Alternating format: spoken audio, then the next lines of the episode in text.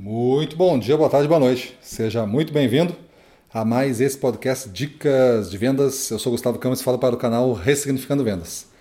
E no episódio de hoje, nosso tema é Adapte-se, adapte-se e valorize o que tem.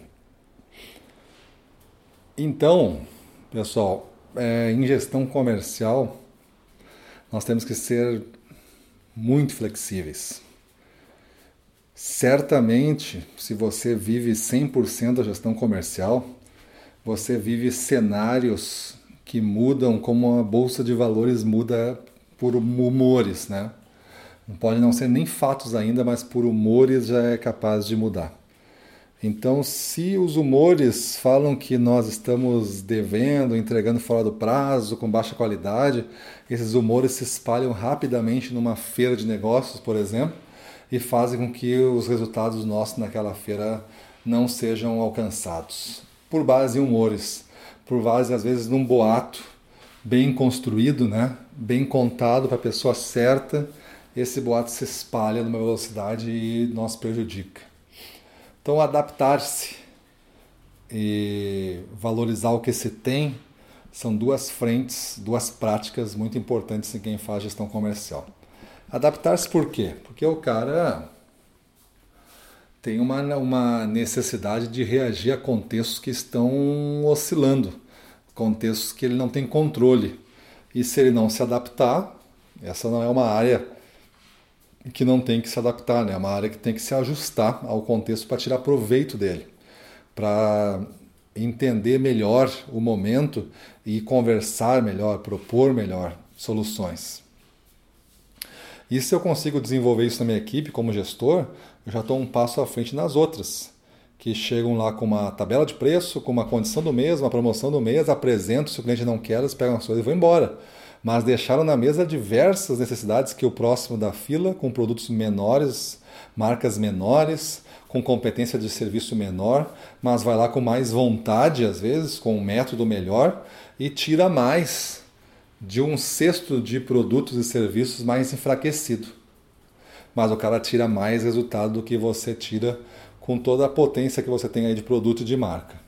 Por que isso acontece? Porque ele se adaptou e ele valoriza o que ele tem, mesmo sabendo que pode não ser é, tão bom quanto o seu, mas é bom o suficiente para atender uma necessidade que ele identificou.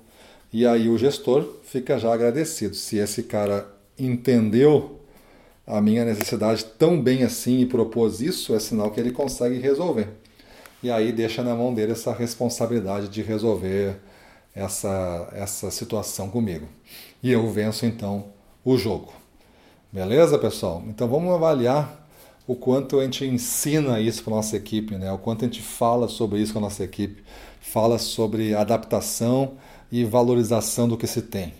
Ou as suas equipes são sempre aquelas que defende um único jeito de fazer e que quando muda esse jeito de fazer já fica um meio raivosinho. E aí, se não tem todas as melhores condições, melhores campanhas, as melhores amostras, as melhores tudo, já fico com um beijo enorme porque acho que não vão conseguir competir assim.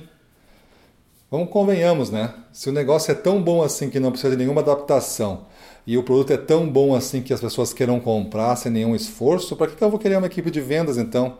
Será que essa decisão da sua equipe de vendas ela é inteligente o suficiente ou você tem que mostrar para ela, pessoal, se a gente continuar apostando nisso, não é necessário ter vendedor. Eu faço uma, um site, coloco meus produtos lá, são desejados como vocês estão dizendo, eles vão ser comprados porque o processo que eu tenho aqui é simples, não precisa nenhuma complexidade, a pessoa escolhe quantas quer, eu mando entregar. Vai ser talvez até mais barato do que ter vocês aqui. Então, nós, vendedores, gestores, a gente está para se adaptar, a gente está para ler mercados e cenários rápidos e está para valorizar o, com o que se tem, a proposta que se tem, fazer o máximo de negócios possíveis. Esse é o nosso desafio e por isso que nós vendedores não somos extintos. Por isso que nós vendedores continuamos aí no páreo e por isso que nós gestores somos importantes.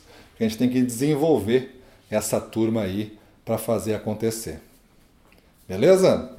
Então é isso aí, pessoal. Vamos para a rua, na frente dos clientes, domínio total, vamos para cima deles.